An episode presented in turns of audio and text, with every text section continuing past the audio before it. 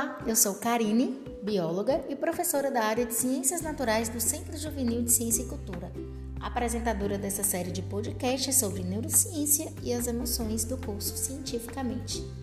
Esse episódio de podcast é muito especial. Ele é uma celebração e uma homenagem sobre o Dia do Amigo, 20 de julho. Você já se perguntou como seria uma vida sem amigos? Sejam próximos ou distantes, físicas ou virtuais, as amizades carregam lembranças positivas e trazem grande apoio à vida das pessoas. A ciência ratifica o que a vida mostra na prática.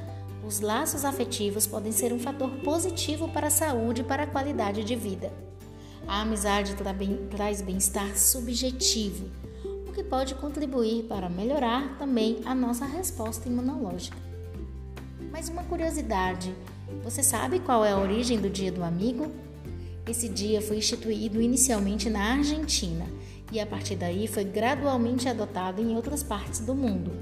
A data foi criada pelo professor de psicologia e filósofo argentino Henrique Ernesto Febraro, que se inspirou na chegada do homem à Lua em 20 de julho de 1969 Segundo ele, esse feito não foi apenas uma vitória científica, como também uma oportunidade de se fazer amigo em outra parte do universo.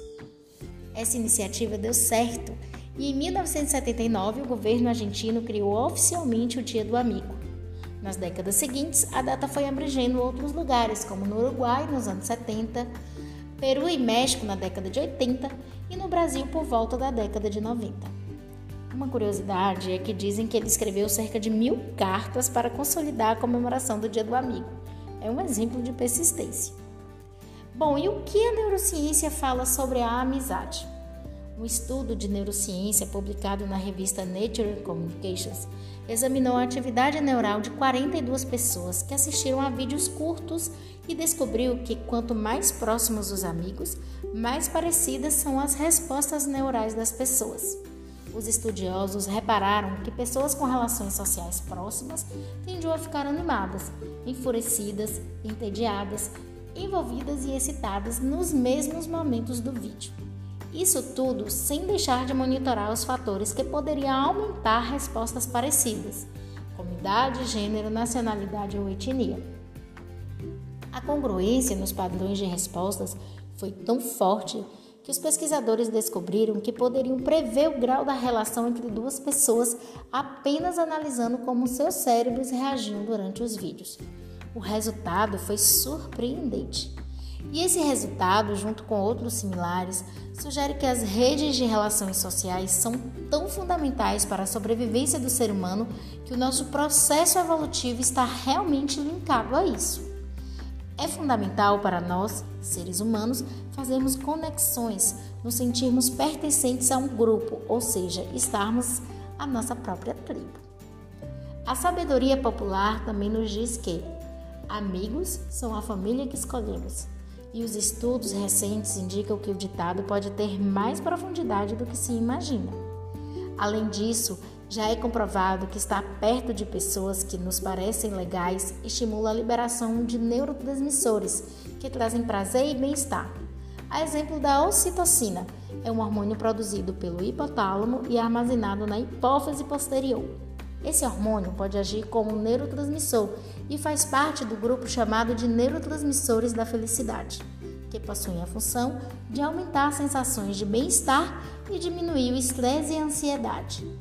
Ou seja, relacionamento, relacionamentos bons nos deixam mais felizes e os ruins e conflitos nos deixam doentes e nos fazem sofrer, causando o mesmo impacto no cérebro do que a dor física. O fato de nós estarmos linkados, conectados às pessoas e de fazermos trocas saudáveis com elas aumentam imensamente a nossa sobrevida. Segundo pesquisa publicada nas revistas internacionais de psicologia, o isolamento social aumenta em 29% a chance de mortalidade precoce. Por outro lado, quando estamos em momentos de maior vulnerabilidade ou fragilidade, quando necessitamos de compreensão, é o que mais valiosas relações de amizade se constroem e se fortalecem. E sobre as relações de amizade ao longo do nosso desenvolvimento? Como que seria? É diferente a depender da nossa idade. A função da amizade muda com o passar dos anos. Na infância, essa relação é marcada por brincadeiras, companheirismos e cooperação. O amigo é reconhecido como parceiro de brincadeiras e é aquele que ajuda e empresta coisas. Nessa fase, o relacionamento é marcado pela instabilidade, podendo se formar e terminar a qualquer momento. Os bebês começam a demonstrar interesse por outros aos seis meses e aos 10 isso se torna ainda mais evidente. Dos 14 aos 18 meses, expressam interesse pelos pares mediante olhares fixos e ruídos que produzem uns para os outros, mas ainda brincam separadamente. Já aos 18 meses, são capazes de brincadeiras coordenadas com outras crianças. Por volta de 3, 4 anos, as crianças já manifestam a preferência de brincar com outras crianças ao invés de sozinhas. Nessa idade, mais da metade das crianças possuem ao menos uma amizade mútua e muitas já desenvolvem um relacionamento de melhor amigo duradouro. A partir da inserção no ambiente escolar, a criança alcança um leque maior de amizades recíprocas, que tendem a aumentar com o passar do tempo durante o ensino fundamental. Crianças nessas faixas etárias são muito mais abertas e apoiadoras com amigos do que com estranhos. Pares de amigos também são mais eficientes que pares de não amigos em realizar alguma tarefa juntos ou resolver problemas. No entanto, são mais críticas e possuem mais conflitos com amigos e também se mostram mais dispostas a resolver as adversidades do que com não amigos.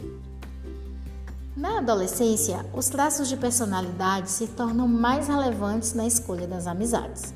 Os relacionamentos entre amigos passam a ser cada vez mais íntimos e também têm maior probabilidade de serem mais duradouros.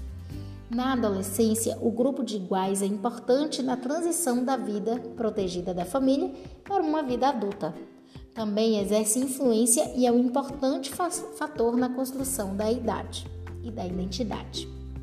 O apoio emocional que uma amizade pode oferecer é muito importante para o indivíduo superar os desafios característicos dessa fase.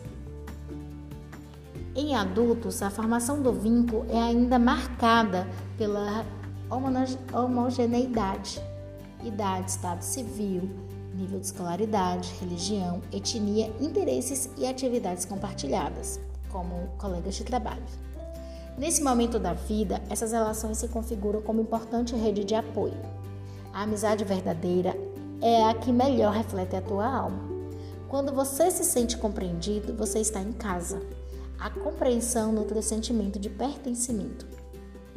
Então, quando temos amigos, nos sentimos pertencentes. O verdadeiro amigo é aquele que sabe tudo sobre você e mesmo assim te adora.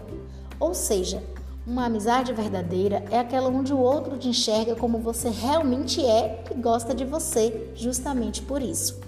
Ele simplesmente te compreende. Amigo é isso, é alguém que faz você se sentir bem. A amizade está relacionada a sentimentos complexos, como a empatia.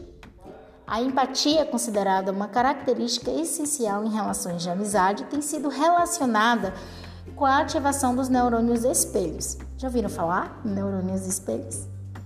Eles são um grupo de células que são ativadas quando observamos uma ação reproduzindo uma atividade neural semelhante de quando somos protagonistas, ou seja, essas células espelham as ações, emoções do outro em nós. Assim, a partir dos neurônios espelhos, conseguimos reconhecer e vivenciar a experiência emocional de outros. E para finalizar, vale falarmos sobre o amor de amigo. Amor de amigo é o que desamassa a gente por dentro. Te desejas amigo por toda a sua vida.